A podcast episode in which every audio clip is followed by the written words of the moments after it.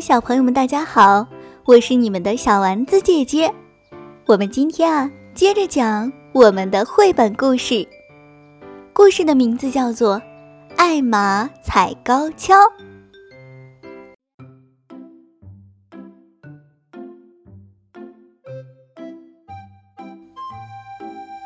一天，花格子大象遇到他的一些朋友，他们看上去十分担心。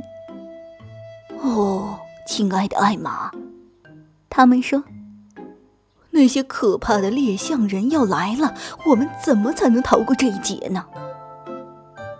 哦，艾玛说，让我想一想，我想一想，一定能够想出个好办法。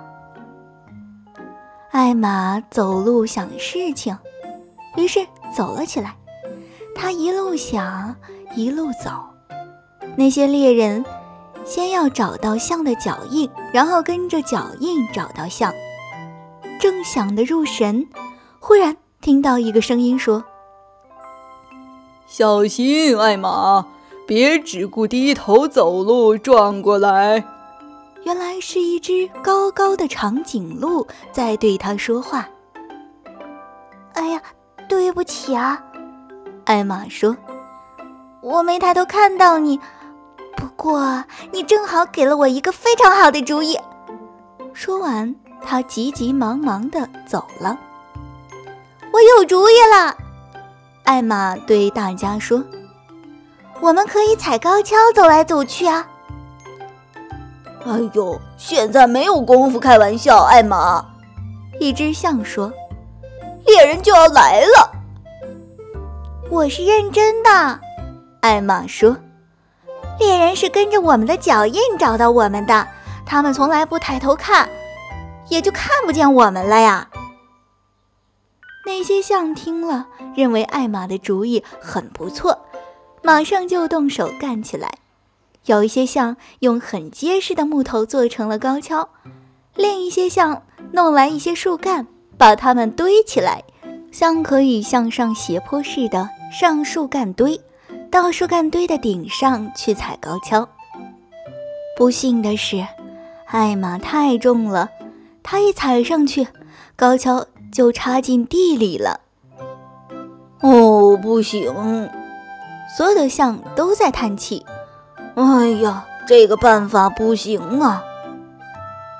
我知道了，艾玛说：“如果我们在高跷底下装上一块平木板，高跷就不会插进地里去了。要是我们再把高跷漆绿色的，艾玛说，猎人还以为它们是一棵棵植物呢。”我们还可以把底下的木板做成怪物的脚印的样子。如果我们把它们倒着装在高跷底下，我们就可以走出一排怪物的脚印。不过这些脚印，不过这些脚印走的方向正好和我们走的方向相反。猎人跟着怪物的脚印走，也就离我们越来越远了。很快。那些象踩着高跷走了起来，留下了一排脚印。他们指引的方向和他们是相反的呢。呵呵呵，那些猎人越是追，哈哈哈！那些猎人越是追踪，他们离我们就越远。艾玛咯咯地笑着说：“不过有一件事情，艾玛忘掉了。那些猎象人都是胆小鬼。”他们一看到那些脚印，说的都是同样的一句：“哦，不好，是些怪物！”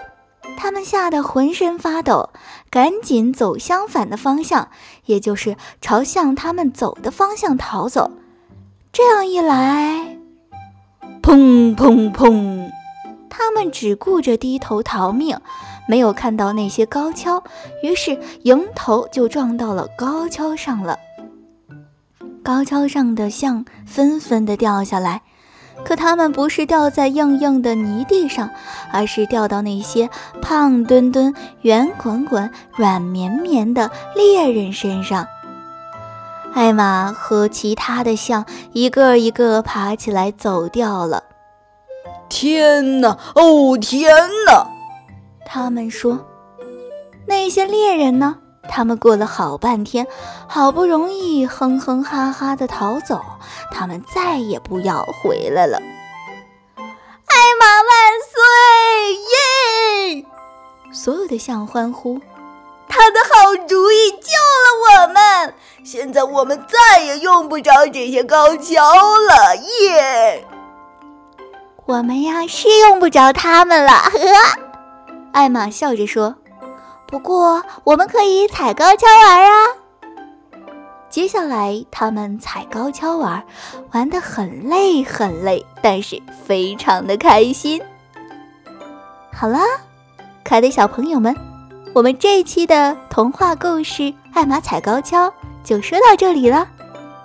我是你们的好朋友小丸子姐姐，我们下期节目再见吧，拜拜。